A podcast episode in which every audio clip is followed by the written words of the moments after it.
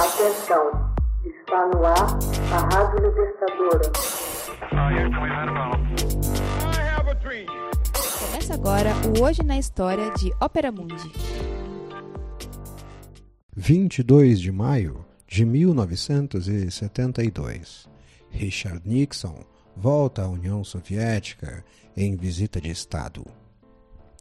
Em 22 de maio de 1972, o presidente estadunidense Richard Nixon chegou a Moscou para uma reunião de cúpula com os dirigentes soviéticos. Embora tenha sido a primeira visita de Nixon à União Soviética como presidente, ele já tinha visitado Moscou uma vez no cargo de vice-presidente dos Estados Unidos, sob a presidência de Eisenhower. Na época, Nixon fez inúmeras visitas ao exterior, inclusive uma viagem em 1959 a Moscou para a Feira Comercial e Cultural dos Estados Unidos no Parque Sokolnik. Logo após a chegada, abriu-se um debate informal entre ele e o primeiro-ministro soviético, que também era secretário-geral do Partido Comunista, Nikita Khrushchev um debate sobre os méritos e as desvantagens dos sistemas políticos e econômicos das respectivas potências. Conhecido como o debate da cozinha, devido à troca de opiniões especialmente quente e pelo fato de ter ocorrido numa cozinha modelo de uma réplica de lar estadunidense exposta na feira, o debate foi um dos momentos definidores da Guerra Fria.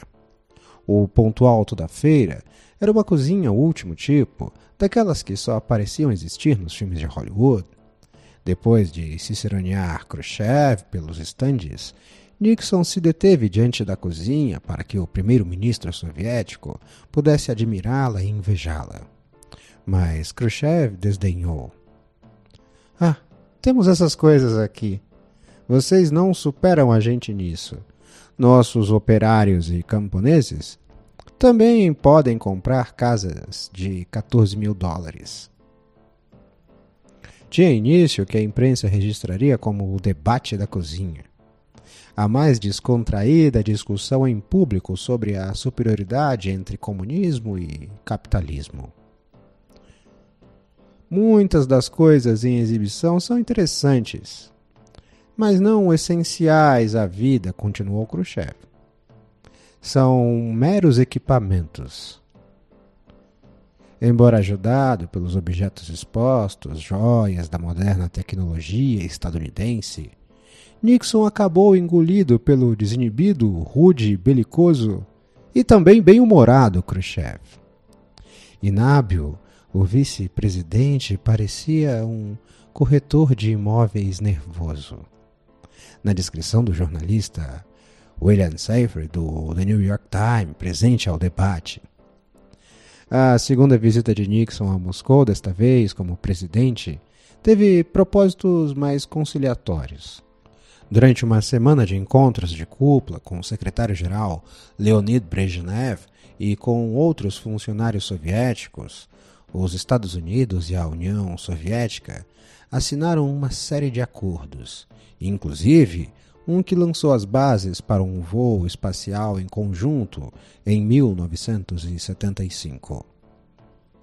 No dia 26 de maio, Brezhnev e Nixon assinaram o Tratado de Limitação de Armas Estratégicas, SALT, na sigla em inglês. O mais significativo durante a cúpula. O tratado limitava a posse de no máximo 200 mísseis antibalísticos para cada parte, que deveriam ter divididos entre os dois sistemas de defesa. Hoje na história. Texto original Max Altman. Narração e adaptação José Igor.